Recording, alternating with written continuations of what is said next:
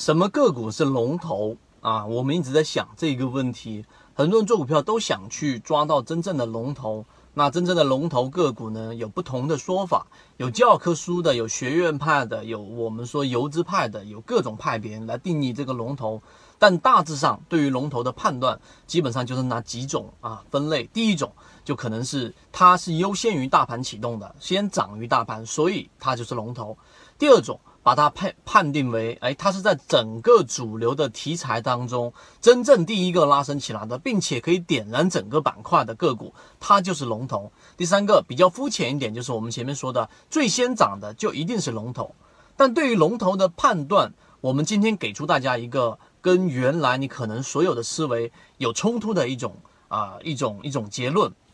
实际上，我们认为龙头，首先你认为龙头是先涨了，这个是没有问题的。但你仅仅理解到这个地方，是未免太过于肤浅了。真正的龙头实际上是随机产生的，它可能是因为题材，也可能独立于题材，也就它本身没有太强的整个板块效应，也没有真正的其他的我们说的小弟，其他板块中的其他个股助攻，就像近期的盘龙药业。那么真正的龙头，第一点它是随机产生的，第二点。真正的龙头个股呢，它是能够整点燃整个板块以及点燃整个市场的情绪的。它不一定是点燃它所在的行业板块，也不一定点燃的是它整个所在的这一个啊题材板块。例如说最近期的绝对龙头万兴科技，它直接点燃的就是整个次新股跟科技类个股，所以它才是真正的主流的一个龙头。所以，对于龙头的定位，我们要清晰，它是随机产生的。所以，为什么我们说，作为一个短线交易者，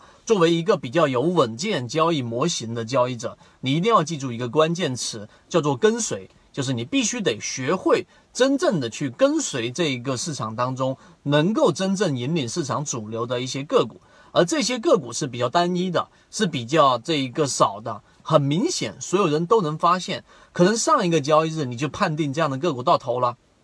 下一个交易日，你马上又可以把它定义为真正的龙头，这个是跟随的一个核心。所以做交易系统里面，我们既讲了技术分析，也讲了基本面分析，但更多的是对于市场的情绪分析。有些人他会啊把这个交易的核心定义为止盈止损，止盈止损，止盈止损，它是在一个个人角度去判断整个市场的交易系统的一个制定规则。它本身对于市场的格局就很小了。我们所说的情绪和我们所说的对于龙头的定位，基于这个情绪的这个核心是告诉给大家，你应该是站在整个市场的情绪角度来去做判断，无论是对于市场的判断，还是对于龙头的判断，这一段过程和这一段我们的描述。如果你能听得明白啊，然后呢，再结合自己的交易系统，会让你整个交易事半功倍。现在的行情已经很明显的出现了局部性的整个牛市，真正需要把握，就必须得在龙头上。